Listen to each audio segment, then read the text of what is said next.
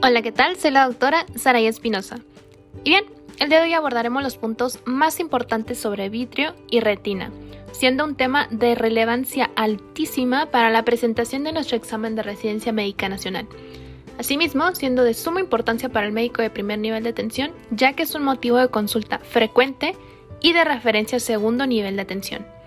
Como introducción, debemos conocer que nos estamos basando por completo en distintas bibliografías, las cuales son primordialmente las guías de práctica clínica nacionales, el manual del CTO, el manual del Dr. Prieto, algunos artículos respaldados por la CS, entre otros cursos revisados.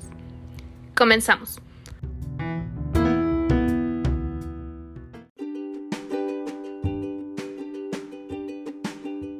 Debemos tener muy muy muy en cuenta que es el tema más importante probablemente de oftalmo por lo que sí te recomiendo que si lo estás escuchando mientras vas en el carro o si estás haciendo alguna otra actividad, lo dejes para después para que puedas tomar apuntes, ya que aparte de todo va a ser muy extenso. Comenzamos con desprendimiento del vitrio posterior. El vitrio presenta una serie de adherencias fisiológicas vitrioretinianas a nivel de la hora serrata y de la papila, y vitriocristalinianas que se hacen más tenues en la edad adulta. Las adherencias con la papila pueden romperse dando lugar a una pérdida de posición del vitrio que pierde su anclaje posterior. Esto ocurre más frecuentemente en sujetos de edad avanzada, sobre todo si son miopes y en afáquicos. El paciente nos va a referir percepción de moscas volantes o de miodesopsias. Es benigno en el 85 a 90% de los casos, pero en un 10 a 15% es posible que se produzcan tracciones vitrioretinianas periféricas que pueden provocar hemorragias y desgarros retinianos que predisponen entonces al desprendimiento de la retina. No precisan tratamiento salvo el de las complicaciones, con fotocoagulación con láser, los bordes en el desgarro retiniano si éste se produce. Para persistencia de vitrio primario hiperplásico, es una malformación congénita en la que se observa una masa detrás del cristalino, vascularizado o no, que corresponde al vitrio primario que no se ha atrofiado y permanece hiperplásico. Suele afectar a un solo ojo y a veces acompaña de microftalmos. Es preciso hacer diagnóstico diferencial con otras causas de leucocoria y fundamentalmente con el retinoblastoma. Subrayalo. Desprendimiento de retina. Es una separación del epitelio pigmentario del resto de las capas de la retina. Ahora, vamos a encontrar formas clínicas distintas. Podemos encontrar exudativas, tal vez es la menos frecuente de todas. Aquí lo que pasa es que la retina se desprende por procesos exudativos de los vasos coroideos. Puede ocurrir ya sean patologías inflamatorias como coroiditis exudativas, que es bien conocida también como enfermedad de Jarada, vasculares como la hipertensión arterial o neoplásicos. Otra forma es la traccional. Aquí lo que pasa es que se forman tractos fibrosos en el vitrio que cuando se contraen traccionan la retina y la desprenden. Entonces, esto ocurre en casos de hemorragia vitrea, como en los estadios finales de la retinopatía diabética proliferativa. Otra forma es regmatógeno. Es el más frecuente y aparece un agujero o desgarro en la retina a través del cual pasa el líquido al espacio subretiniano que va a despegar la retina. La mayoría de los desgarros tienen lugar entre el ecuador y la hora serrata, subráyalo. Los agujeros retinianos pueden producirse por degeneraciones de la retina periférica que se necrosa y se rompe, y por alteraciones del vitrio, como el desprendimiento posterior del vitrio. Entre los factores de riesgo de los desgarros retinianos están la miopía, la vejez, los traumatismos, la afaquia y las degeneraciones periféricas de la retina. Entonces, lo que vamos a hacer ahora es desarrollar con mayor detalle el desprendimiento de retina regmatógeno, porque pues es el más frecuente. Clínica. En el desprendimiento de retina aparecen miodesopsias o moscas volantes si hay rotura de pequeños capilares o en el momento del DBP. Cuando la retina se va desprendiendo, se producen fosfenos o visión de luces por estímulos mecánicos. Si el área desprendida va aumentando de tamaño, aparece una sombra continua en el campo visual periférico que va progresando hacia el centro. Puede pasar desapercibida durante bastante tiempo, esto si no afecta al área macular. En el fondo de ojos se aprecia una bolsa móvil, blanquecina, con pliegues y a veces algún desgarro o solución de continuidad a través de la cual se ve la coroides. Si no se trata, acaba por desprenderse completamente la retina. El pronóstico depende principalmente de que la mácula esté o no afectada. Además, está en función de la precocidad del tratamiento, de la existencia o no de patología acompañante, del tamaño de los desgarros, recordemos que peor son cuanto mayores estén. De la localización del desgarro, malos los temporales superiores porque tienden a despegar la mácula. Y peor si hay dificultades para visualizar la retina por cataratas, opacidades corneales o hemorragia vítrea. Profilaxis. Se realiza revisando la retina periférica y fotocoagulando o aplicando crioterapia sobre los desgarros en aquellos pacientes que acuden por un desprendimiento de vitrio posterior agudo. Se sabe también que esta estrategia es altamente eficaz a la hora de evitar la progresión hacia el desprendimiento de retina. Por ello, cualquier paciente que refiera a la aparición brusca de miodesopsias o fotopsias debe ser enviado al oftalmólogo de forma urgente. Tratamiento. Hay que cerrar la solución de continuidad mediante criocoagulación o láser que provoca una inflamación con fibrosis posterior que pega a la retina. Ahora, si la retina está muy separada de la coroides, es preciso acercar la esclera y la coroides cosiendo un material inerte sobre la esclera. Este tipo de material se llama esponja de silicona. O bien, lo contrario, acercar la retina a la pared del ojo inyectando gases expansibles. Cuando existe tracción del vitrio, se disminuye colocando un cerclaje con banda de silicona alrededor del ojo en el ecuador. Cada vez con mayor frecuencia se indica la realización de una vitrectomía para eliminar el vitrio que tracciona. En un 70 a 90% de los casos se consigue una curación anatómica del desprendimiento. La recuperación funcional dependerá de si la mácula se ha desprendido o no y de la precocidad del tratamiento. En un 10% de los ojos operados con éxito se producen nuevos agujeros y recidiva del desprendimiento. En otro 10% tiene lugar un desprendimiento en otro ojo. Debemos tener muy en cuenta que el desprendimiento de retina regmatógeno es el más frecuente y está causado por un agujero de desgarro en la retina periférica a través de la cual pasa el líquido subretiniano. El tratamiento consiste en implantar una banda escleral de silicona más crioterapia o fotocoagulación en el sitio de la lesión y o. Retinopatía diabética. Voy a hablar de forma muy general de retinopatía diabética, ya que me gustaría darles una clase muy específica y de un subespecialista que me gustó muchísimo. Entonces aquí se va a hacer de forma muy somera, pero igual para que lleven la idea ya una vez terminada y presentada la clase en un episodio nuevo. Tenemos que consiste en una microangiopatía diabética a nivel retiniano. Afecta al 50-60% de los diabéticos de 15 años de evolución es la causa más importante de ceguera bilateral irreversible entre los menores de 65 años en los países occidentales. Como consecuencia las lesiones en la microcirculación, se produce una pérdida de competencia de la barrera hematorretiniana. Este recordemos que es el signo más precoz, aunque solo detectable en la angiografía fluoroceínica con exudación y hemorragias, una pérdida del tono vascular, con aparición de dilataciones aneurismáticas y una hipoxia retiniana que estimula la proliferación de nuevos vasos anómalos. Vas a realizar aquí un cuadrito en donde vas a plasmar las revisiones oftalmológicas de un paciente diabético. Tienes tus tres columnas. En la primera vas a manejar el tipo de diabetes, en la segunda la primera revisión y en la tercera las siguientes. Tenemos que la primera revisión en un paciente con diabetes mellitus tipo 1 de buen control es a los 10 años. Su siguiente es entre 6 meses a un año. Para un diabético tipo 1 pero con mal control, la primera revisión es en 5 años, la siguiente es entre 6 meses a un año. Para un paciente con diabetes mellitus tipo 2, la primera revisión es al diagnóstico y la siguiente es entre 6 meses a un año. Cierras tu cuadrito.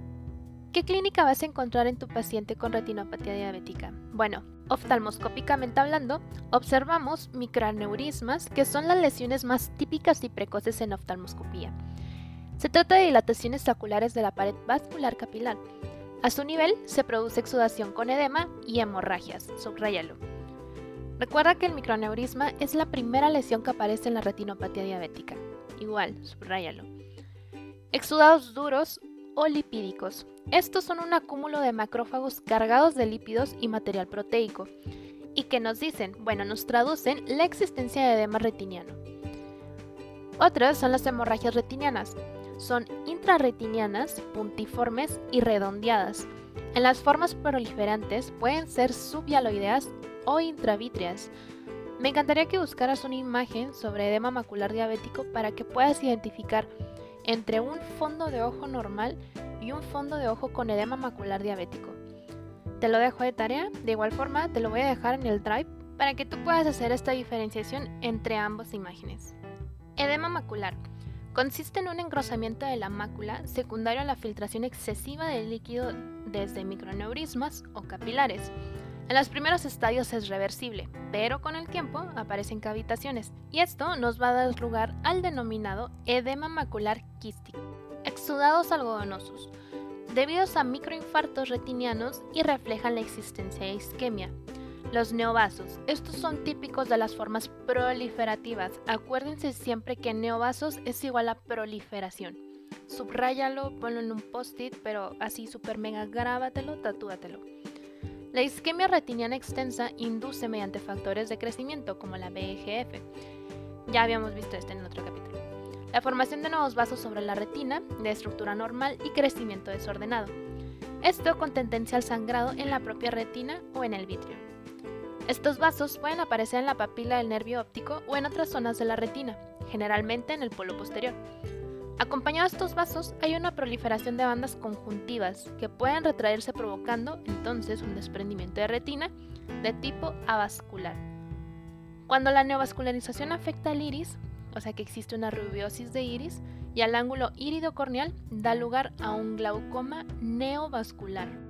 Clasificación. La retinopatía diabética la vamos a clasificar de la siguiente forma. Retinopatía diabética no proliferativa y retinopatía diabética proliferativa. La primera es llamada también simple o de base. Es la forma más frecuente e incluye todas las lesiones descritas excepto la neovascularización. Ahora, la RDP o proliferativa provoca pérdida de la visión brusca e indolora por hemorragia vítrea también puede ocasionar desprendimientos de retina traccionales, siendo en ese caso la pérdida visual un poco más progresiva. Aquí lo vamos a subdividir en juvenil y del adulto.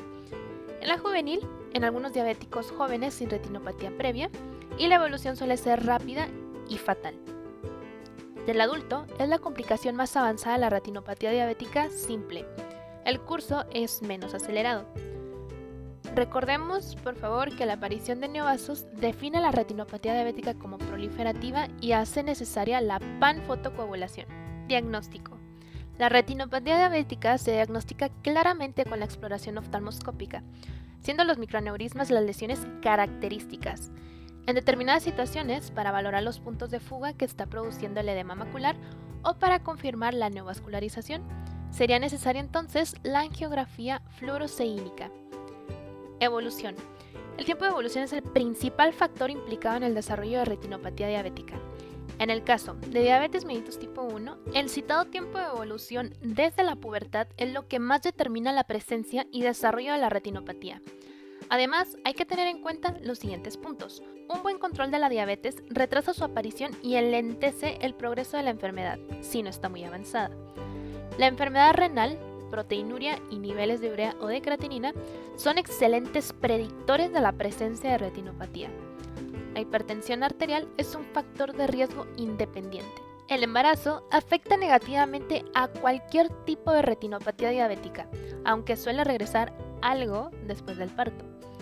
Protegen del padecimiento de la retinopatía diabética la miopía elevada, la atrofia corioretiniana, como la que ocurre en la retinosis pigmentaria, la estenosis carotidia y los glaucomas descompensados. Las causas de ceguera en pacientes diabéticos son, en primer lugar, el edema macular. Por eso la importancia de que ustedes observen una imagen de un fondo de ojo normal y un fondo de ojo con edema macular y ustedes puedan diferenciarlo. Entonces, tenemos que es el edema macular, la hemorragia vítrea, el desprendimiento de retina y el glaucoma neovascular. Aquí me gustaría que hicieras una tablita en donde vas a tener tres columnas.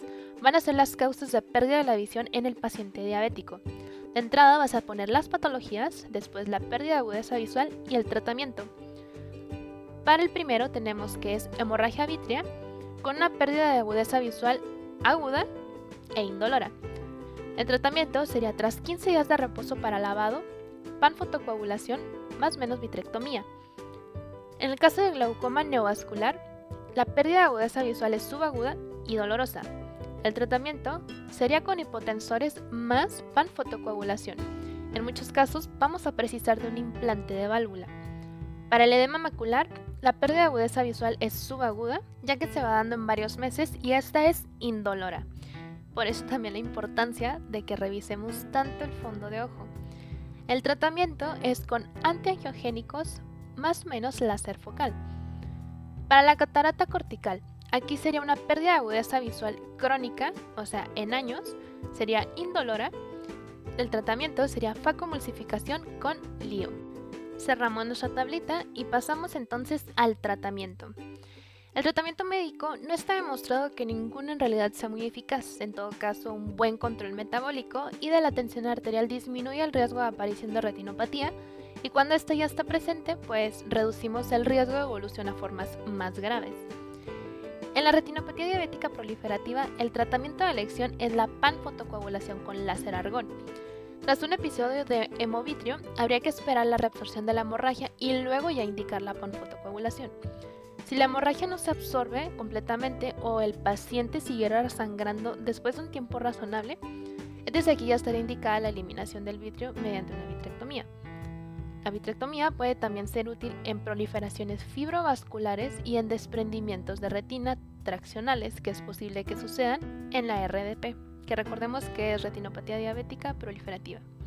En caso de no visualizarse la retina, está indicada la realización de una ecografía inmediata esto para descartar la existencia de un desprendimiento de retina asociado. En este caso, la cirugía se programará de forma urgente. En el edema macular existen varias opciones de tratamiento. La fotocoagulación con láser argón selectiva sobre los microaneurismas que fugan se utiliza para edemas maculares focales siempre que los microaneurismas estén fuera de las 500 micras del centro de la zona vascular de la fobia. En estos tipos de edemas maculares se puede asociar también inyección intravítrea, Aquí lo que podemos usar es ranibizumab o aflibercept o bevacizumab usado fuera de indicación o el implante intravítrea de dexametasona. Estas inyecciones serán el tratamiento de elección si el edema macular es difuso o con afectación central y no se utilizará el láser. Ahora, según nuestra guía de práctica clínica, lo que nos refiere como tratamiento para la retinopatía diabética es la fotocoagulación focal para el edema macular clínicamente significativo incluso en retinopatía leve a moderada. PAN fotocoagulación en estadios de retinopatía diabética no proliferativa severa y retinopatía diabética proliferativa desde que se detecte. Vitrectomía en caso de hemorragia vitrea y proliferación fibrosa. Se recomienda también la combinación con cirugía de catarata en el mismo tiempo quirúrgico. Esto, subráyalo o ponlo en un post-it donde te queda así como más visual. Igual, pon esto en un post-it. El edema macular es la causa más importante de pérdida visual en el paciente diabético y se trata mediante láser focal o antiangiogénico intravítrea. Subráyalo aún en el post-it. Pasamos ahora a retinopatía esclerohipertensiva. La hipertensión arterial puede producir cambios a nivel de la circulación coroidea, retiniana y del nervio óptico. Estos cambios dependerán de la gravedad y de la duración de la misma, pero también de la edad del paciente. Es muy difícil diferenciar entre los cambios precoces de la hipertensión y la esclerosis arteriolar que acontece normalmente con la edad. Por ello, resulta complejo hacer una clasificación de los cambios vasculares retinianos debidos exclusivamente a lo que es hipertensión arterial. Los signos oftalmoscópicos de la aterosclerosis retiniana que aparece de forma normal con el paso de los años son los siguientes. Cambios de forma y calibre arterial. Se produce un engrosamiento de la íntima, que es la transformación en fibras colágenas, que se traduce por atenuación arteriolar. Disminuye también el flujo, por lo que las arterias aparecen estrechas, irregulares y filiformes modificaciones del color y del brillo de las arteriolas. Mientras que lo normal es un tono rojizo, sangre en su interior, al aumentar el grosor cambia su color, de ahí que adopten un aspecto en hilo de cobre, que son como un poquito más amarillentas, y si el grosor es mayor, de hilo de plata, o sea, un poquito más blanquecinas. También existen modificaciones en los cruces arteriovenosos. En condiciones normales, las arterias pasan sobre las venas sin alterarlas. En la aterosclerosis, debido a la hiperplasia la adventicia común entre la arteriola y la vénula a nivel de los cruces arteriovenosos, tiene lugar la compresión de la vénula, dando lugar entonces a los signos de cruce, que son los signos de Gunn, que van de un mínimo ocultamiento de la vénula bajo la arteriola hasta la aparición de hemorragias y exudados alrededor. Esto con evidente ingurgitación del extremo distal venular o incluso microtrombosis venosas. Igual, me encantaría que vieras una imagen para que eso te quede un poquito más claro. Los signos oftalmoscópicos de la hipertensión arterial dependen de la gravedad de la elevación y de la rapidez de instauración, así como del estado previo de los vasos. Estos son, por ejemplo, disminución del calibre arteriolar, haciéndose pálidas, estrechas y rectas, incluso invisibles. Puede ser generalizada sin esclerosis en la hipertensión juvenil o segmentaria por vasoespasmo focal en la del adulto. Aumento del calibre venoso. El enlentecimiento de la circulación venosa provoca ingurgitación venular. Disminuye la relación arteriovenosa de 2 tercios a un medio o menor. Anomalías vasculares perimaculares. Al contrario de lo que suele suceder, las vénulas aparecen dilatadas en tirabuzón. Esto se conoce como síndrome de la mácula hipertensa. El mantenimiento de la hipertensión arterial dará lugar a esclerosis reactiva, con aparición de los signos oftalmoscópicos descritos con anterioridad, ocasionando vasculopatía esclerohipertensiva. Ahora, los signos de malignización. Estos se traducen en la existencia de signos de necrosis isquémica, como cuáles exudados algodonosos, que son microinfartos retinianos por obstrucción de la arteriola terminal, hemorragias retinianas, que pueden ser lineales, en llama o preretinianas, edema retiniano, por hipoxia del tejido retiniano y edema de papila, también por hipoxia, que define la hipertensión como maligna. Cuando aparecen estos signos hay que suponer una grave repercusión sistémica, especialmente en lo que es riñón y sistema nervioso central. La clasificación más utilizada es la de Keith-Wagener, porque aúna los hallazgos oftalmoscópicos de la hipertensión arterial y los de la esclerosis arterial evolutiva, siendo capaz de correlacionarlos con el grado de afectación sistémica de esta enfermedad. Igual, esta clasificación son cuatro grados en particular. Puedes hacer una tablita en donde pongas dos columnas, grado 1, 2, 3 y 4, y los hallazgos. El primero te menciona que es un mínimo estrechamiento arterial generalizado en hilo de cobre con signos de cruce mínimos, sin compromiso sistémico. El segundo grado, un mínimo estrechamiento arterial generalizado en hilo de cobre con áreas de espasmo arterial focal y algún signo de cruce, mínimo o nulo compromiso sistémico. Grado 3. Arterias estrechadas en hilo de plata con más áreas de espasmo focal y signos de cruce más marcados. Presencia de hemorragias y exudados, muchos pacientes presentan afectación renal, cardíaca o cerebrales identificables. Y nuestro grado 4 nos habla todo lo demás y edema de papila. La disfunción renal, cardíaca y cerebral aquí ya es muy grave. Con esto cierras tu clasificación de Kit Wagener. Pasemos ahora a oclusión arterial retiniana. Si el déficit de perfusión es momentáneo, se produce amaurosis fugaz, que es la pérdida brusca de visión que se recupera en unos minutos. Si el déficit es prolongado, se ocasiona amaurosis definitiva. Ahora, ¿cuál es su etiología? Bueno, por disminución de la presión sanguínea, esto es debido a hipotensión arterial, enfermedad de Takayasu, hipotimia, enfermedad de corazón izquierdo, colapso circulatorio o enfermedad carotidia. Por lesiones y obstrucción in situ de la arteria central de la retina o sus divisiones. Aquí es quedando un territorio sin riego. La obstrucción puede estar ocasionada por angiospasmo, que es la causa de amaurosis fugax, provocada por el consumo de tabaco o adrenalina en individuos sanos. En individuos predispuestos puede producirse obstrucción local por arteriosclerosis e hipertensión. Émbolos es la causa más frecuente. Generalmente están originados en ateromas de las arterias carótida y oftálmica. Provocan pérdida transitoria o permanente de la visión unilateral. La obstrucción se produce más frecuentemente en la lámina cribosa. Otros émbolos pueden ser cardíacos y valvulares, particularmente en pacientes en fibrilación auricular. Infecciosos, como pacientes que presenten endocarditis, grasos, como en las fracturas, aire, como en cirugía del cuello, talco, con los toxicómanos, y atrógenos, con la geografía carotidia, etc. Endarteritis. En ancianos con problemas de circulación existe inflamación, estrechamiento de la luz y trombosis o embolia. ¿Qué clínica vamos a encontrar aquí? Esta debuta con pérdida brusca e indolora de visión de parte o de todo el campo visual. Oftalmoscópicamente, lo primero que se aprecia es una gran reducción del calibre arterial, aunque rara vez se ve esta fase porque dura muy poco tiempo. A las pocas horas se produce edema retiniano, aquí la retina adopta un color blanquecino por la necrosis isquémica, observándose la mácula rojo cereza al estar irrigada por la corio capilar. Igual, busquen una imagen para que puedan tener esto muchísimo más claro. Si hay embolismo pueden verse los cristales de colesterol obstruyendo el vaso. Si la oclusión afecta una rama, el edema se limita a ese sector. Después de unos días se consolida la pérdida de visión, desaparece el edema, las arterias permanecen finas y se instaura una atrofia de papila. El pronóstico visual depende del grado y sobre todo del tiempo de obstrucción. Si dura menos de una hora puede haber cierta recuperación, entre 3 a 4 horas, y solo hay cierta recuperación periférica. Y después la recuperación es casi nula. ¿Qué debemos tener en cuenta aquí? Que la oclusión de la arteria central de la retina produce una pérdida súbita de la visión en el fondo de ojo es muy típico encontrar una mancha rojo cereza. Subrayalo. Tratamiento.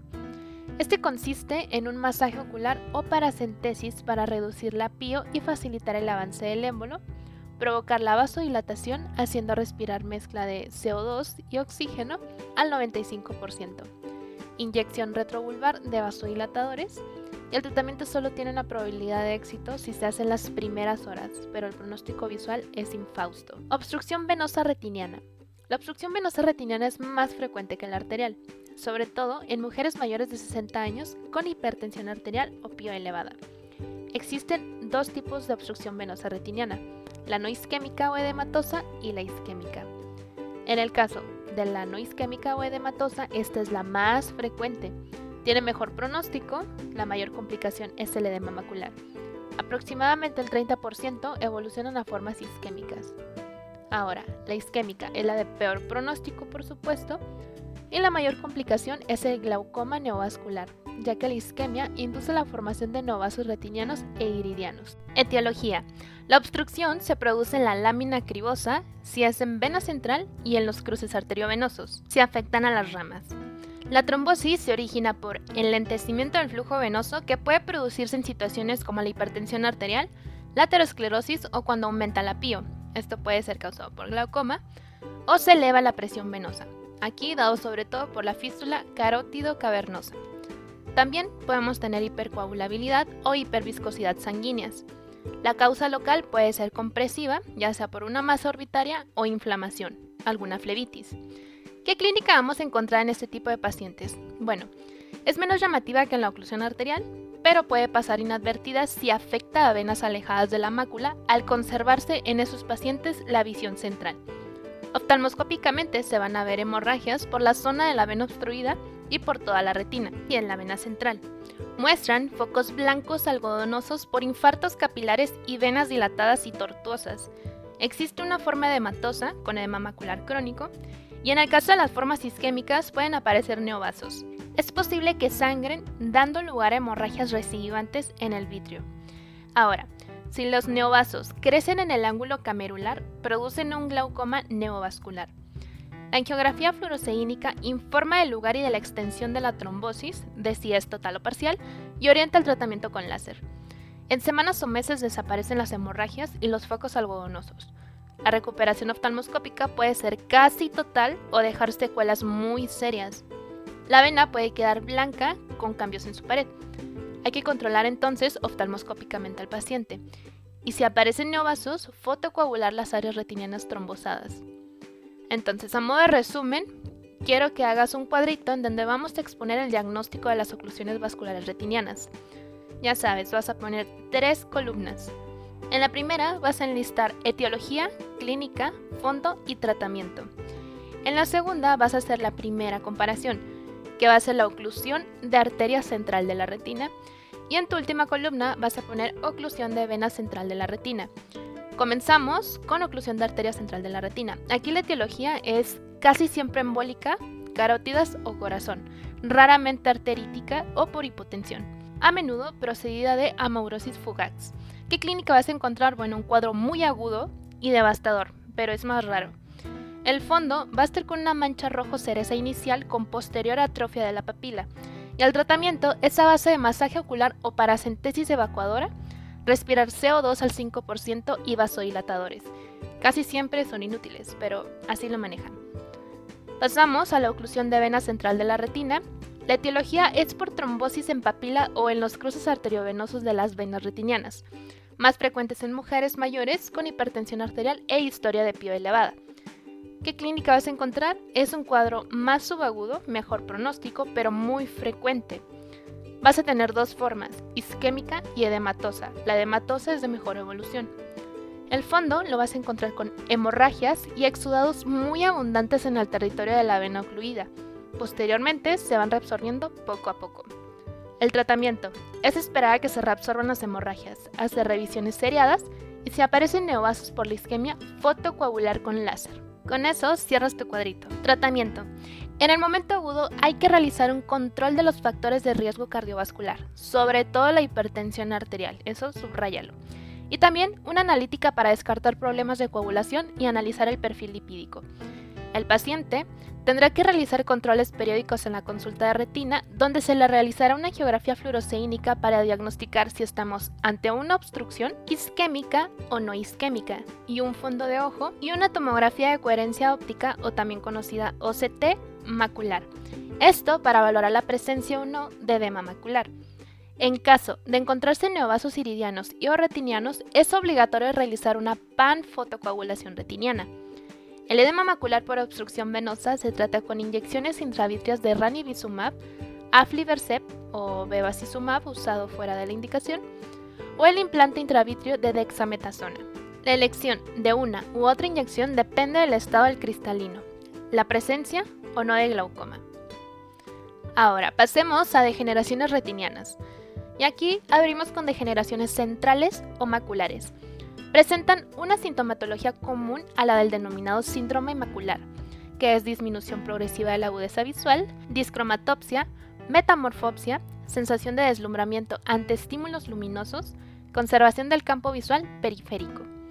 Actualmente, además de la oftalmoscopía y de las angiografías con contraste, se dispone de una técnica llamada OCT, que como les mencioné ahorita es la tomografía óptica de coherencia, ¿Qué es esta tomografía? Bueno, realiza cortes muy finos de la retina y permite ayudar de forma muy precisa a la patología macular. Ofrece una resolución casi histológica y ha revolucionado por completo el diagnóstico de la patología macular. Degeneración macular senil o asociada a la edad. Es globalmente la causa más importante por edades de ceguera bilateral irreversible en los países occidentales. Es posible distinguir dos formas diferentes, la primera es la forma seca o atrófica, se da en un 80%, caracterizada por la aparición de drusas y de placas de atrofia geográfica. Ahora, ¿qué son las drusas, no? Son depósitos amarillentos y redondeados de material de desecho de la digestión de la parte externa de los conos bajo el epitelio pigmentario. Estas pueden ser blandas o duras y aparecer aisladas o confluyendo. La aparición de estas drusas blandas confluentes indica alto riesgo de generar a forma exudativa, subrayalo. En general, esta forma produce pérdidas de agudeza visual más progresiva que suele evolucionar a lo largo de los años. Ahora existe otra forma que es la forma húmeda o exudativa. Esta es menos frecuente que la anterior y se caracteriza por la presencia de membranas fibrovasculares subretinianas que dan lugar a exudación, hemorragias subretinianas y desprendimientos de retina exudativos. Se trata de una forma de mucho peor pronóstico con una grave y rápida disminución de la agudeza visual, la mayoría de las veces poco o nada reversibles. Entonces aquí se debe sospechar ante la aparición de metamorfopsias.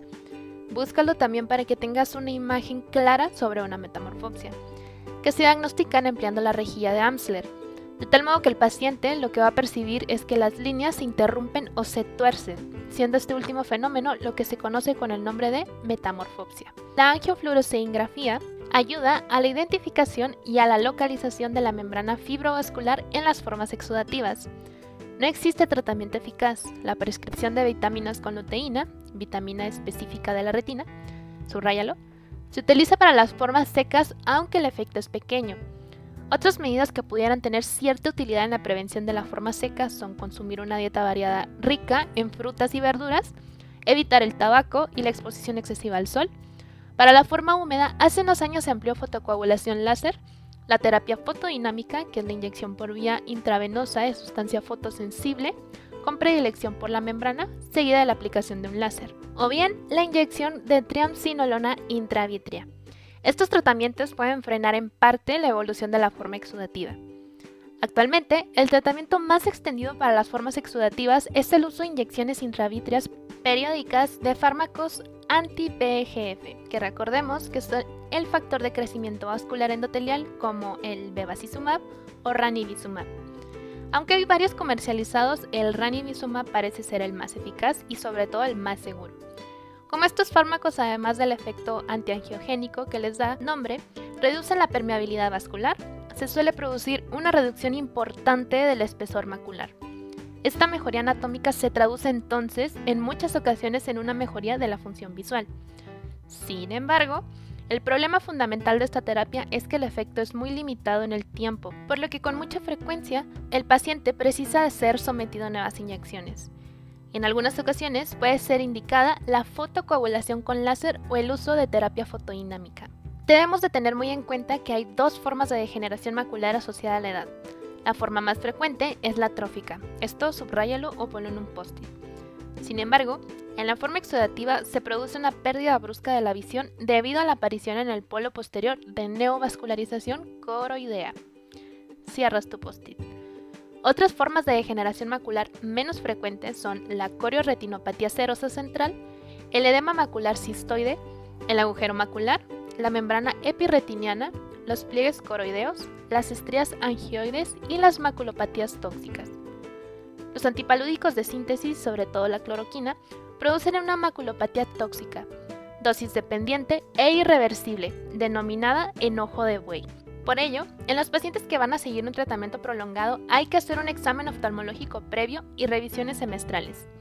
Debemos de tener en cuenta también que el bevacizumab y el ranibizumab son fármacos antiangiogénicos que inhiben la proliferación vascular y están siendo utilizados como tratamiento alternativo a la terapia fotodinámica. Pasemos ahora a degeneraciones periféricas. De entrada tenemos las adquiridas. Las degeneraciones periféricas adquiridas son de causa involutiva y muy frecuentes entre la población general, sobre todo entre pacientes miopes. Las más importantes son las que pueden dar lugar a la formación de agujeros o de desgarros en la retina periférica. Esto predisponiendo al desprendimiento de retina como la degeneración en empalizada. Y son asintomáticas, se tratan mediante fotocoagulación con láser de argón cuando tienen riesgo elevado de provocar un desprendimiento de retina. En el caso de las primarias tenemos retinosis pigmentaria. Este es bilateral, de curso lento y progresivo y comienza en la edad escolar, pudiendo causar ceguera hacia los 40 años. Es una alteración de los bastones que puede presentarse aislada o asociada a otras malformaciones, como la polidactilia o el síndrome de Lawrence-Moonville. Muchos casos se deben a mutaciones en el gen de la rodopsina. Se hereda bajo tres patrones principalmente: autosómico recesivo, dominante y ligado al sexo. Clínicamente vamos a encontrar un paciente que presenta mala visión nocturna, o sea, nictalopía, y escotoma anular en el campo visual. Oftalmoscópicamente se aprecian arterias estrechadas, atrofia de papila y acúmulos de pigmento de forma parecida a osteocitos en la retina periférica, que vendrían siendo como espículas óseas. Algunas formas cursan sin pigmento y por tanto con un fondo de ojo relativamente normal. La enfermedad evoluciona hacia una reducción concéntrica del campo visual y finalmente ceguera. Además, presentan complicaciones adicionales asociadas es muy frecuente la aparición temprana de cataratas y la incidencia de glaucoma crónico es muy superior a la de la población general. Actualmente no tiene tratamiento. Debemos tener muy en cuenta que aunque etimológicamente hemeralopía significa falta de visión diurna, se utiliza de forma clásica en la literatura para referirnos a la mala visión nocturna. Otro sería miopía degenerativa o patológica, también llamada magna, maligna o progresiva es una verdadera enfermedad degenerativa en la que el defecto de refracción no es más que uno de los síntomas. Se considera a partir de las menos 6 a menos 8 dioptrías. Comienza en la edad escolar, progresa rápidamente durante el desarrollo y hacia los 40 años. Se inician los cambios degenerativos y las complicaciones. Es una causa importante de ceguera en países occidentales. Produce un crecimiento patológico desmesurado del eje anteroposterior del globo, sobre todo en el segmento posterior, con adelgazamiento y atrofia de la esclera, coroides y retina. Tenemos varias presentaciones. Cono miópico.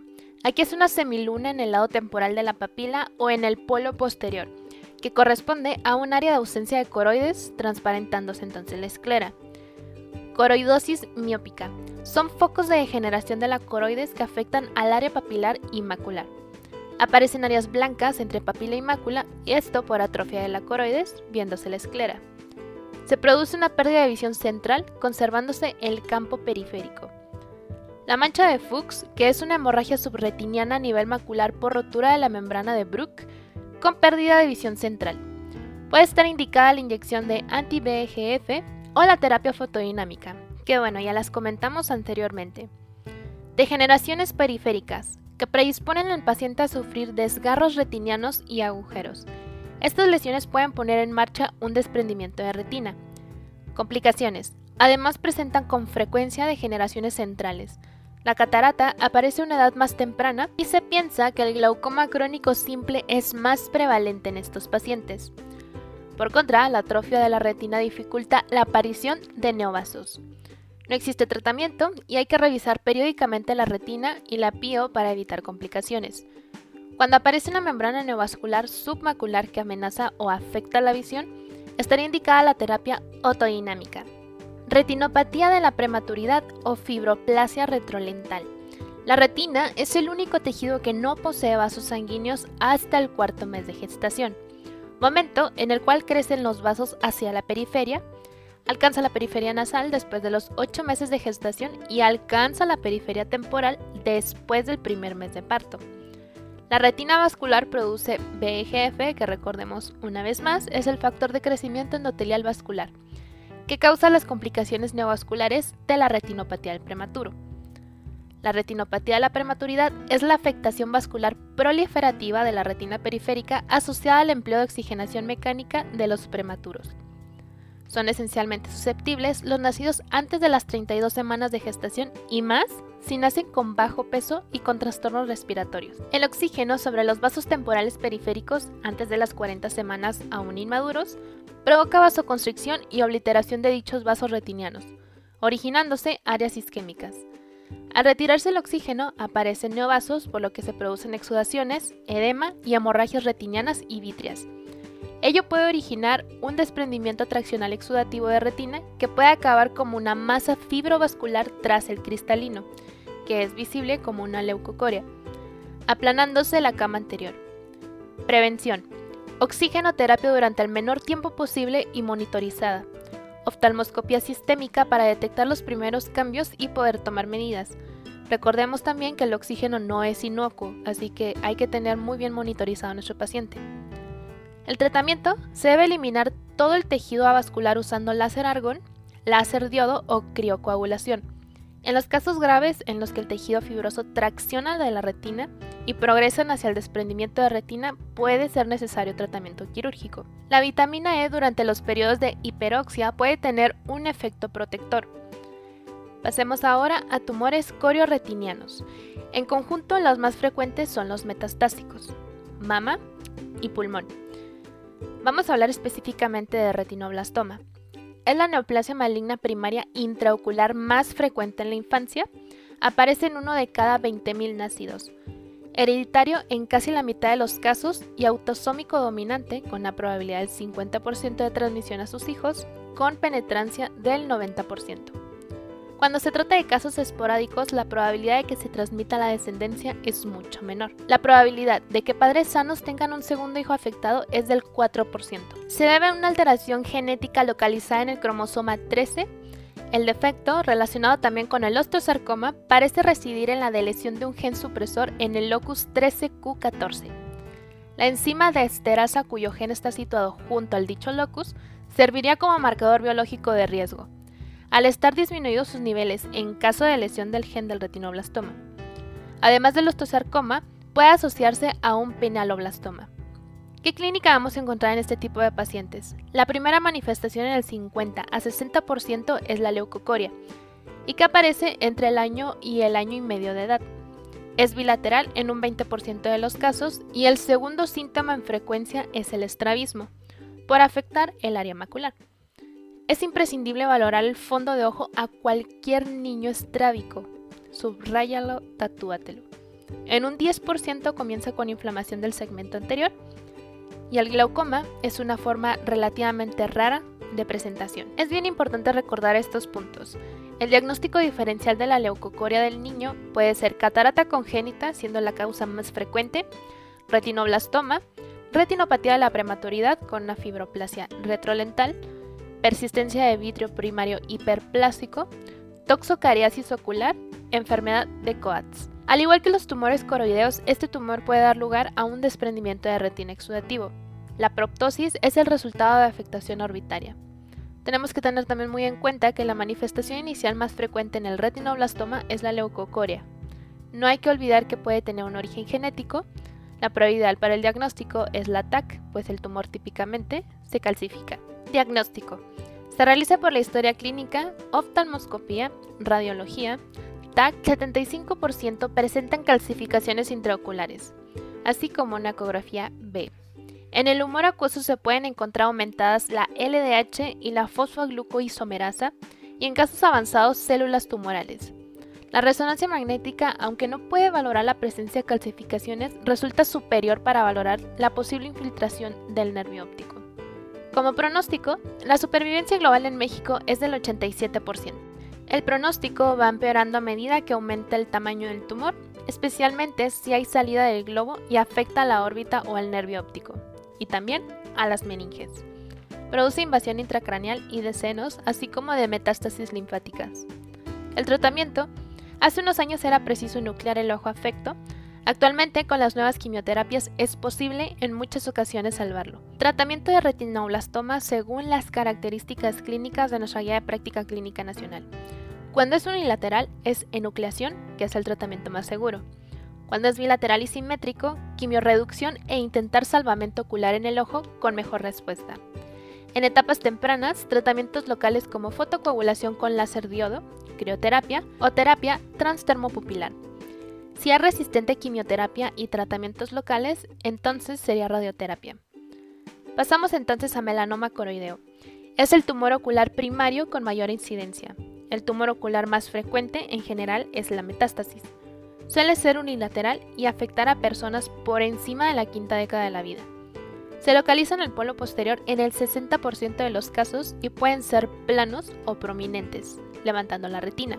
Cuando se localizan en la retina periférica no dan síntomas visuales. Si se sitúan en el polo posterior dan lugar a metamorfopsia, disminución de la visión y desprendimiento de retina.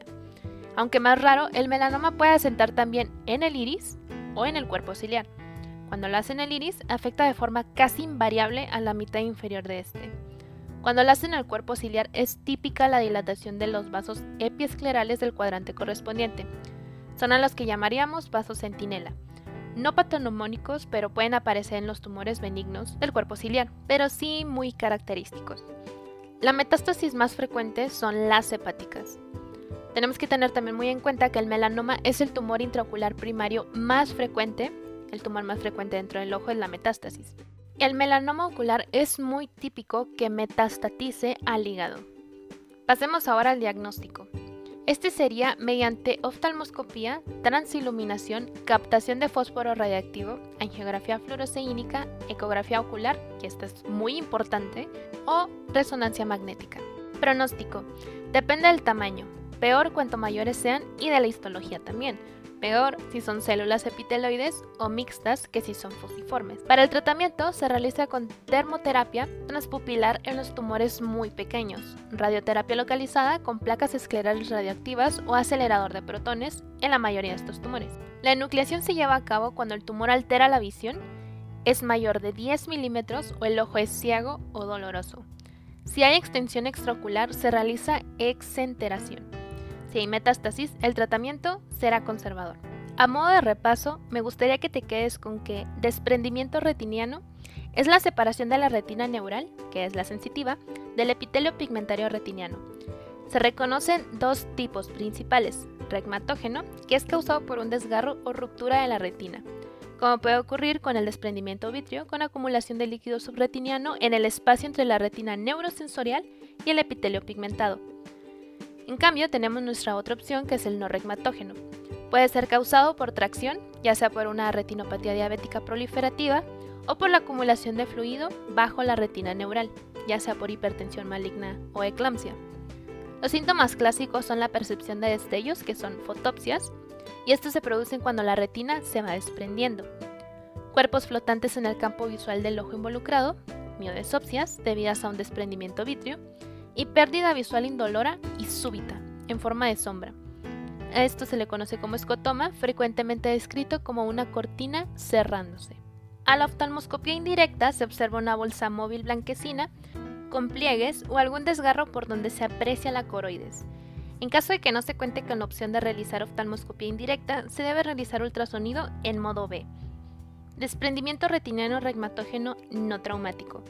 Los factores de riesgo para desarrollar desprendimientos regmatógenos no traumáticos incluyen desgarro retiniano, hemorragia vítrea, miopía, cirugía ocular, ya sea por catarata, lesiones degenerativas como retinopatía diabética, prematurez, degeneración vítrea, desprendimiento vítreo posterior, uso de láser jack en el ojo contralateral y antecedentes familiares de desprendimiento retiniano. El diagnóstico refiere la visualización de la pérdida de la continuidad retiniana por oftalmoscopía indirecta. En caso de no lograrlo, puede recurrirse al ultrasonido B como prueba de segunda línea. Usualmente se requiere un tratamiento urgente y este se recomienda en ausencia de involucro de la mácula o con involucramiento macular y evolución de menos de 10 días. La cirugía puede realizarse de forma programada, no urgente, en presencia de involucramiento macular o evolución de más de 10 días. Los procedimientos quirúrgicos que se pueden realizar son la vitrectomía y el cerclaje escleral. Algunos desprendimientos regmatógenos pequeños periféricos pueden tratarse con fotocoagulación láser el cual se puede considerar como el tratamiento profiláctico. Pero los agentes y los de origen traccional requieren cirugías más extensas. En las formas serias, la condición subyacente debe ser tratada. Desprendimiento retiniano no regmatógeno. El desprendimiento seroso puede presentar un defecto visual variable con los cambios de posición y un fluido móvil debajo de la retina al examen del fondo de ojo.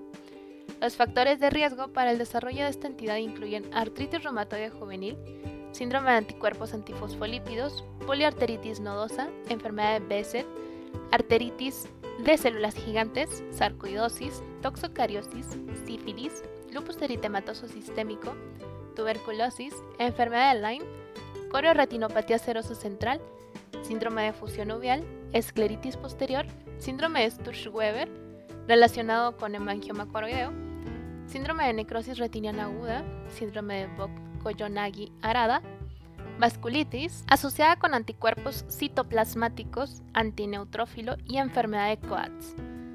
El dato clínico más frecuentemente encontrado es la pérdida de la visión, el cual puede aparecer súbitamente y tener una progresión rápida. Los pacientes no presentan fotopsias debido a que no existe tracción vitreoretiniana, Ocasionalmente se pueden encontrar miodesopsias debido a la vitritis asociada. En la evaluación oftalmológica, mediante oftalmoscopía indirecta, se evidencia que no existen desgarros o agujeros en la retina y que el área desprendida tiene una configuración convexa.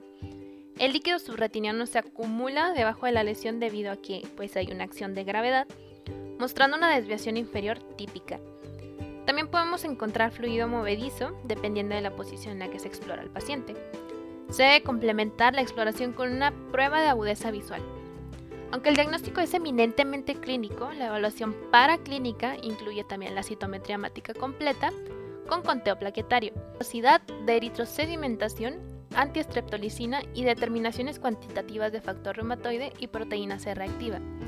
De acuerdo con el contexto clínico, pueden agregarse radiografías de tórax y manos, BDRL, pruebas treponémicas, anticuerpos anti-Lyme, antinucleares, anti-DNA bicatenario, anti-SMIT, antipéptido cíclico citrulinado, anti-beta 2 glucoproteína 1 y citoplásmicos antineutrófilo, niveles de C3, C4, CH50, anticoagulante lúpico y anticardiolipina y estudios angiográficos. El tratamiento recomendado consta de prednisona en dosis decrecientes. En ausencia de respuesta pueden emplearse también inmunosupresores e inmunomoduladores. Estos pueden ser azatioprina y ciclosporina principalmente. Las alternativas no farmacológicas incluyen la terapia fotodinámica y la vitrectomía. Es necesario determinar el origen para establecer el diagnóstico etiológico, tratamiento específico y seguimiento correspondiente a la patología sistémica. Me gustaría que hicieras un cuadrito de dos columnas, teniendo tus causas exudativas y hemorrágicas de desprendimiento retiniano. Tu primer columna vas a enfilar tumores, vasculares, inflamación, enfermedades del colágeno, enfermedades sistémicas y iatrogénicas. Hablando sobre tumores puede ser retinoblastoma, melanoma, poroideo, metástasis, para las vasculares, angiomatosis, enfermedad von Hippel-Lindau, enfermedad de Leber-Coates, inflamación, papiledema, escleritis posterior, síndromes uvio-meningios y enfermedad de Bock-Koyanagi-Harada. Enfermedades del colágeno, corioretinopatía serosa central y nanoftalmos. Enfermedades sistémicas, las de base. Preeclampsia, eclampsia, hipertensión grave, glomerulonefritis crónica y en las diatrogénicas, sobredosificación, fotocoagulación y criocoagulación. Pasamos ahora a degeneración macular relacionada con la edad. La degeneración macular relacionada con la edad es un trastorno neurodegenerativo que afecta la unión entre la retina neural y el epitelio pigmentario retiniano, principalmente entre la sexta y novena décadas de la vida. Alrededor del 8.5% de los casos de ceguera a nivel mundial son causados por esta enfermedad, principalmente en países desarrollados. La influencia genética aún no ha sido determinada, pero las anormalidades del factor H, el complemento, pueden tener una participación. Factores ambientales como el tabaquismo y alcoholismo aceleran el proceso degenerativo, mientras que la cirugía de catarata se asocia con la progresión de la enfermedad. Los dos tipos predominantes son el seco o geográfico en un 90% y el húmedo o neovascular en un 10%. El tipo húmedo causa una pérdida visual más severa, pero es menos común. El signo más temprano en la variación es el carácter y densidad del pigmento del epitelio retiniano en la región de la mácula. El proceso patológico causa la acumulación de una proteína anómala, que es conocida como lipofusina, entre las células pigmentarias retinianas y el complejo de membrana basal, que es la membrana de Bruch, designada como drusas. Las drusas, como ya les había explicado, de la degeneración macular suelen ser drusas suaves y miden 30 micromicras y se encuentran hipopigmentadas como áreas pobremente demarcadas en la retina profunda. Este estadio se denomina degeneración macular relacionada con la edad seca y puede anteceder la alteración visual subjetiva por varias décadas. Las características de la degeneración macular seca son presencia de drusas, cambios en la melanina del epitelio pigmentario de la retina, redistribución y atrofia geográfica del epitelio pigmentario. La variedad húmeda se caracteriza por el desarrollo de neovascularización coroidea que es el proceso mediante el cual una membrana vascular originada en la coroides crece por debajo y a través del epitelio pigmentario de la retina para extenderse por debajo de la retina. El primer síntoma es la pérdida de la agudeza visual, el campo visual o en la percepción de colores, correspondiente a los segmentos fotorreceptores externos. Su efecto se sufre en la porción más sensible de la retina, que es la fobia. La retina periférica no se encuentra involucrada. Los individuos en estadios avanzados pueden caminar sin problemas por la calle, que es una función de la retina periférica, pero serían entonces incapaces de reconocer las características faciales de la gente que conocen, que es la función retiniana macular. A la exploración oftálmica, los pacientes refieren ver onduladas las líneas rectas al explorarlos con una cartilla de Amsler, mientras que al fondo de ojo se pueden observar las drusas, que es el signo más temprano de envejecimiento de la retina.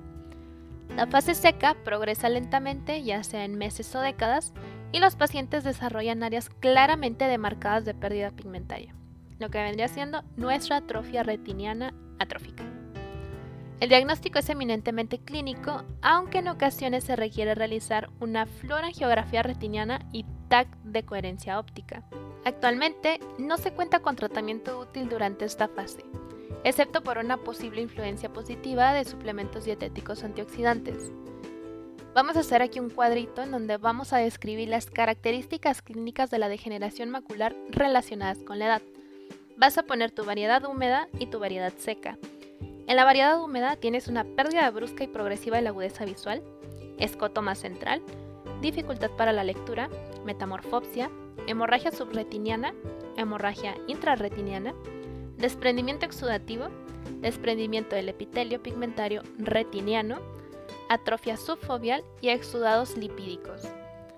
Para la variedad seca tienes pérdida progresiva de la agudeza visual, dificultad para la lectura, metamorfopsia, brusas, dispersión de pigmento, atrofia y degeneración del epitelio pigmentario retiniano. Cierras tu cuadrito, continuamos. Recordemos que se recomienda el uso de ranibizumab de primera intención, ya que ha demostrado mejores resultados en la conservación de la agudeza visual, el cual debe comenzar tan pronto como sea posible después del diagnóstico y en un máximo de dos semanas posteriores.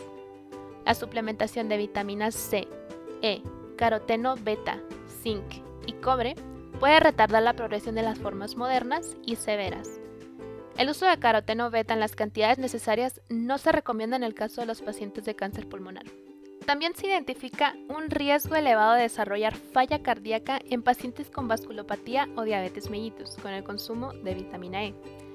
Estas asociaciones y la falta de evidencia de un beneficio claro provocan que la Guía de Práctica Clínica Nacional proscriba su recomendación por el personal médico. En cambio, ante la neovascularización coroidea se contemplan intervenciones como el uso de terapia fotodinámica y fotocoagulación. Las medidas preventivas incluyen evitar tabaquismo, reducción de la exposición al sol, uso de gafas oscuras y sombreros, dieta equilibrada, limitación del consumo de alcohol.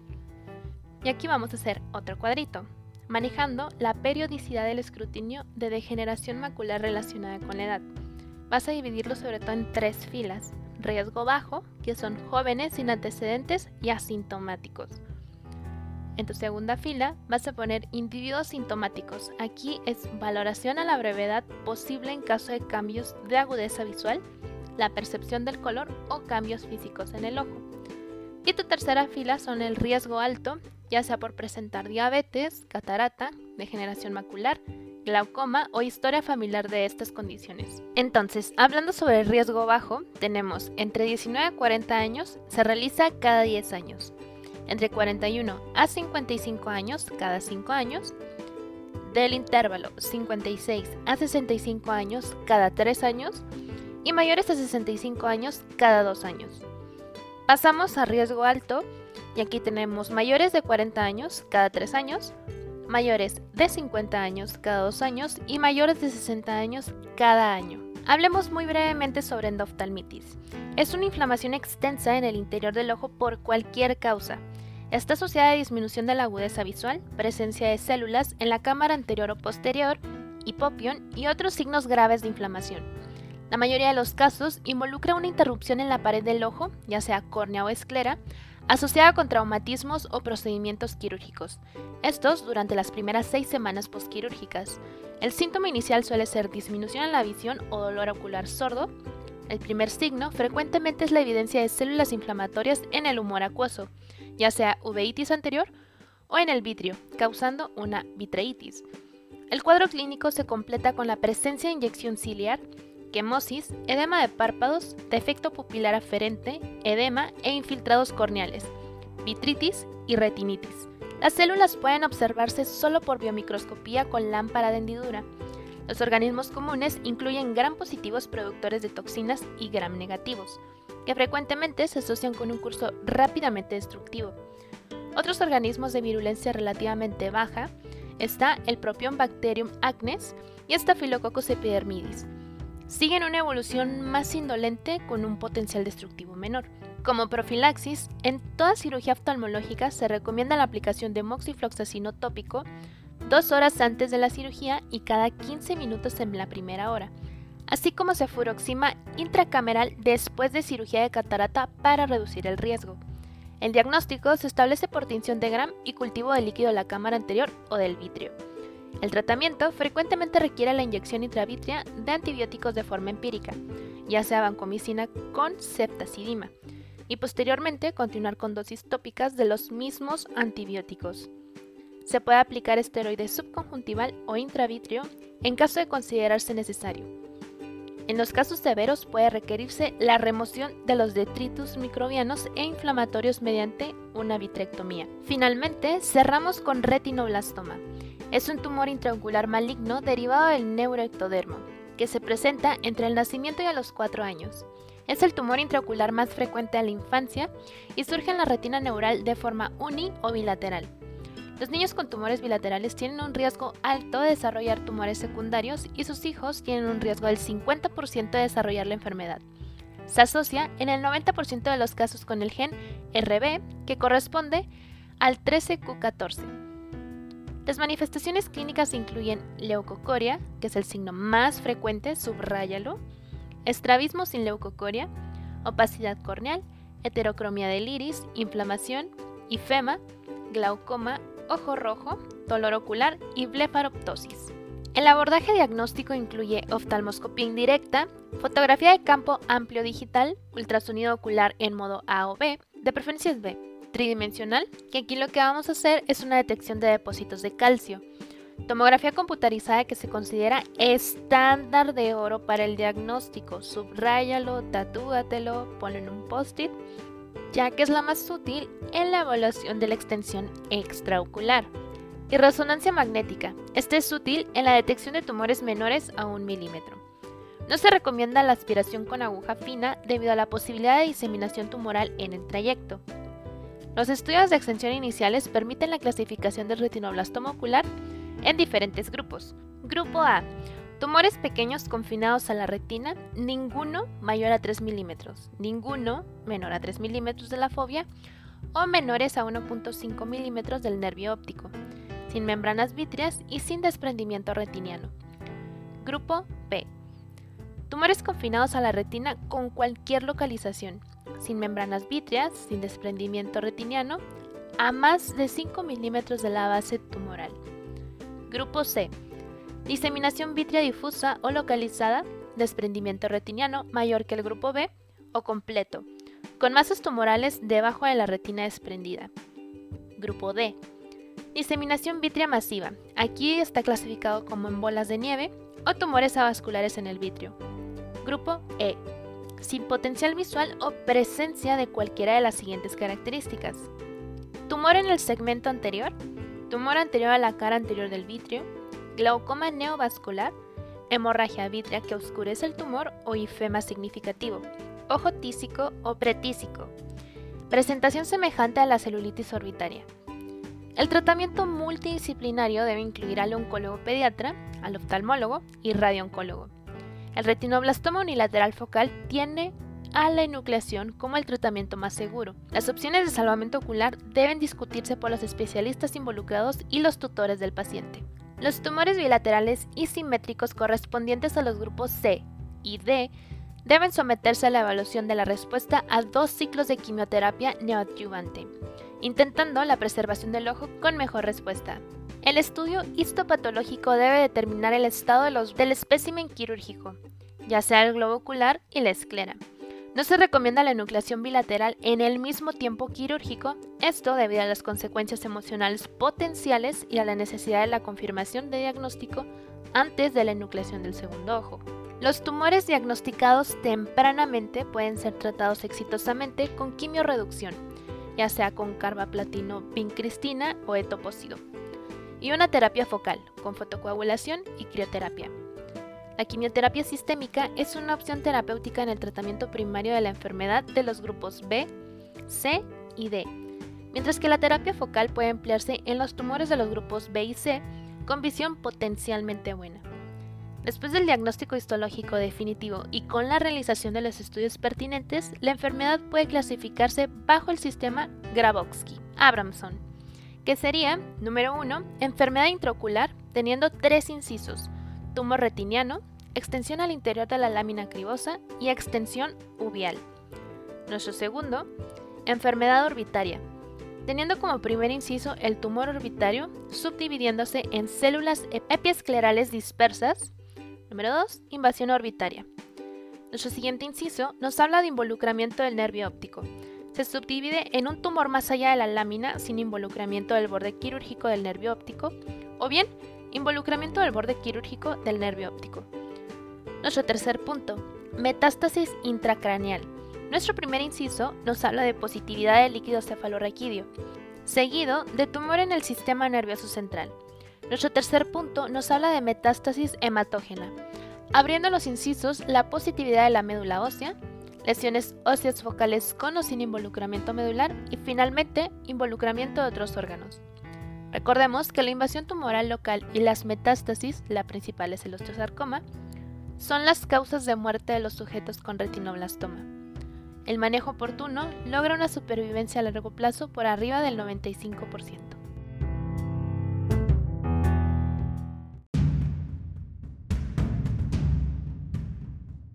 Pasamos a la parte más esperada del episodio que son nuestras perlas en ARM. De entrada tenemos que la clínica del desprendimiento de retina es miodesopsias y fotopsias seguidas de visión de una cortina en una zona de campo visual.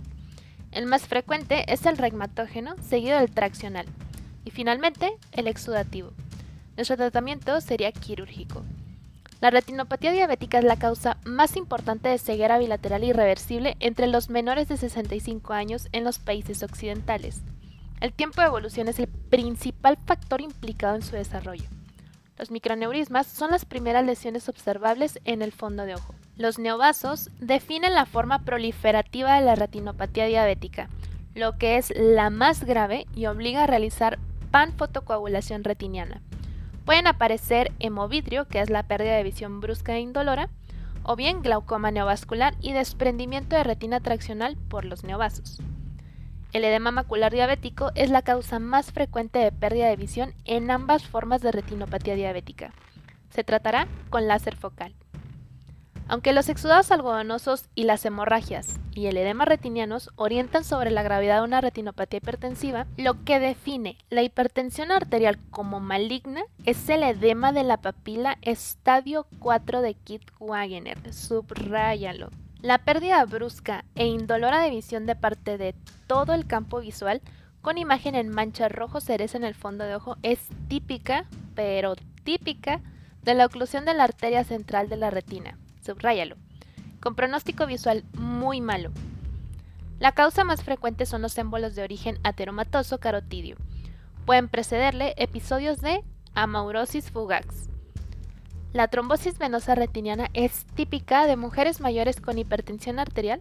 Se produce con menor sintomatología y mayor frecuencia que la arterial. Lleva un curso muy subagudo e imagen de tortuosidad venosa. Y también hemorragia en llama en fondo de ojo. Subráyalo. Esa es bien típica de pregunta. Al menos en la clase de oftalmo era algo tipiquísimo que te preguntaban.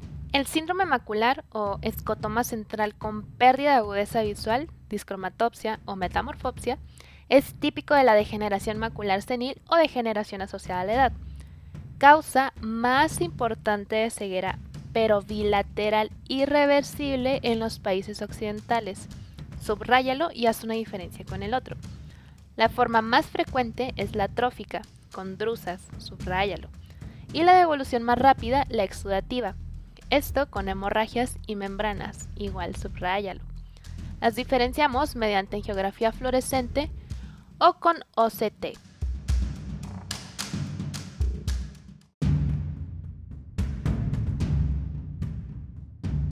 Ante un paciente con ceguera nocturna o bien conocida hemeralopía y escotoma anular en el campo visual, se sospechará retinosis pigmentaria, que es la distrofia retiniana más frecuente y afecta a los bastones. El tumor ocular más habitual es la metástasis. El tumor ocular primario es el melanoma coroideo y el retiniano primario más frecuente es el retinoblastoma. Haz ahí tu diferenciación y subráyalo. El retinoblastoma, sus formas de presentación más frecuentes son leucocoria en un 60% y estrabismo en un 20%. Subráyalo. Son niños de entre 1 y 2 años. La mayoría presenta calcificaciones en la TAC.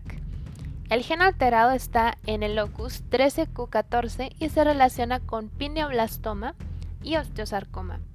El melanoma de coroides aparece a partir de los 50 años y metastatiza a hígado.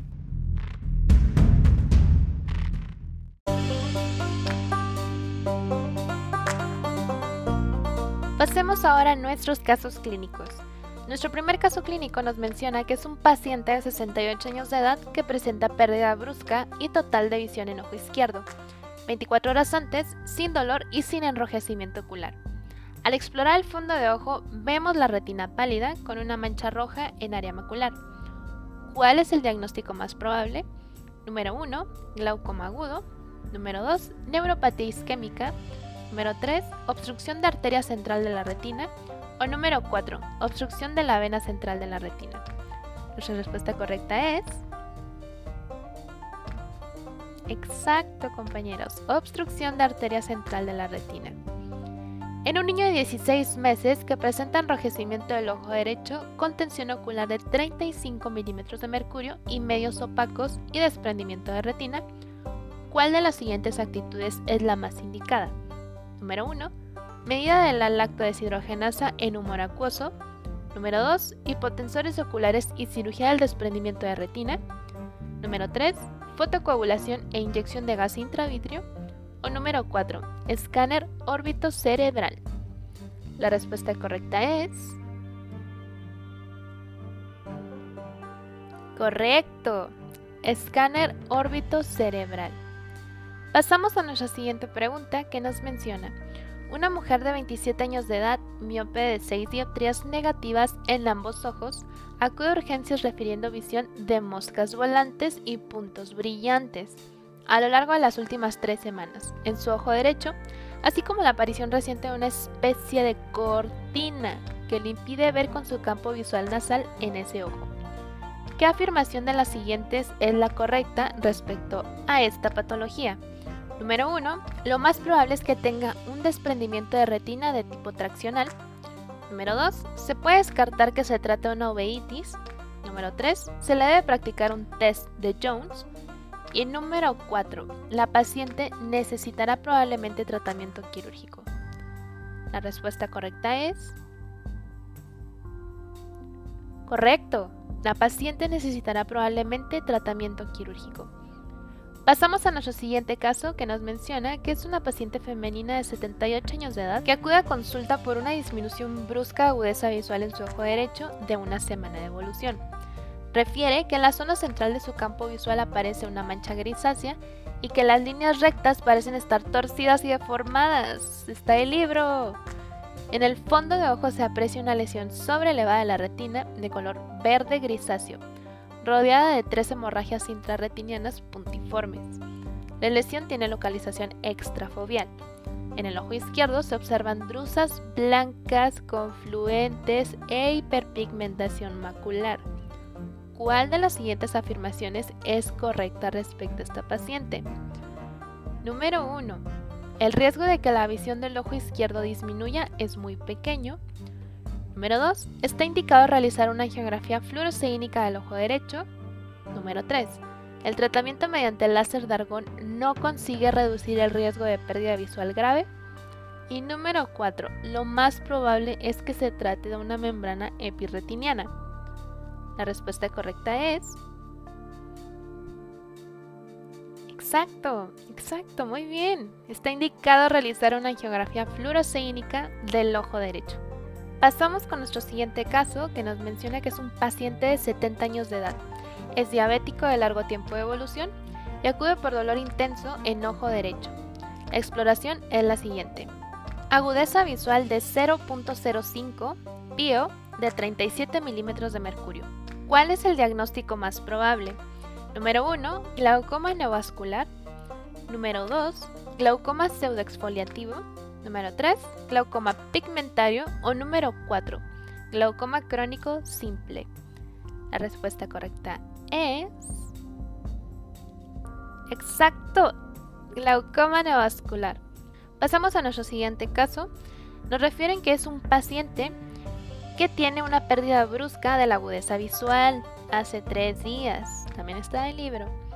Obliga a pedir de forma prioritaria una de las siguientes pruebas. Número 1. Ecodoppler de troncos supraórticos. Número 2. Resonancia magnética con gadolinio. Número 3. Tomografía computada con contraste. Y número 4. Campimetría visual. La respuesta correcta es... Correcto ecodoppler de troncos supraórticos. Pasamos a nuestro siguiente caso que nos refiere que es un paciente de 40 años de edad con antecedentes de diabetes mellitus tipo 2 en tratamiento con insulina glargina 30 unidades cada 24 horas. Acude por presentar visión de moscas luminosas. A la exploración física se aprecia solución de continuidad. ¿cuál es el tipo más común de desprendimiento de retina? Número 1, exudativo. Número 2, traccional. Número 3, regmatógeno. Y número 4, mixto. Esto se lo repetí como 30.000 veces. La respuesta correcta es... Exacto, regmatógeno. Pasamos a nuestro penúltimo caso. Nos menciona que usted acaba de diagnosticar a un paciente con diabetes mellitus tipo 2. Sí, doctor, ya créasela, usted es un médico. E inicia tratamiento con dieta y metformina cada 12 horas. Como parte de su consulta inicial, ¿a cuánto tiempo se debe de enviar a revisión oftálmica? Número 1, a los 10 años. Número 2, a los 5 años. Número 3, en el primer año. O número 4, al momento del diagnóstico. La respuesta correcta es... Esto también se lo repetí muchas veces. Exacto, al momento del diagnóstico porque es un paciente con diagnóstico de diabetes mellitus tipo 2. Pasamos a nuestro último caso que nos menciona. En caso de presentar retinopatía diabética, ¿cuál es la primera lesión que aparece en oftalmoscopía? Número 1, exudados duros. Número 2, edema macular. Número 3, exudados algodonosos. O número 4, microneurismas. Y la respuesta correcta es... Perfecto, doctor. Si estudio todo el tema microneurismas. Muchas felicidades.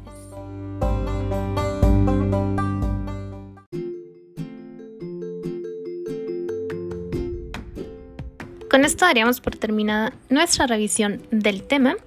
Espero te sea de mucha ayuda. Recuerda que donde quiera que se ame el arte de la medicina, se ama también a la humanidad. Platón. No olvides seguirme en mi cuenta de Instagram, arroba md.espinosamx, donde podrás accesar a una liga de descarga de mayor material para tu estudio, ya sea que seas médico en formación, médico interno, o te estés preparando para el examen nacional. Recuerda que el acceso a la información debe ser para todos como gremio médico. Si te gustó el capítulo, compártelo con tus colegas y nos vemos en el siguiente episodio.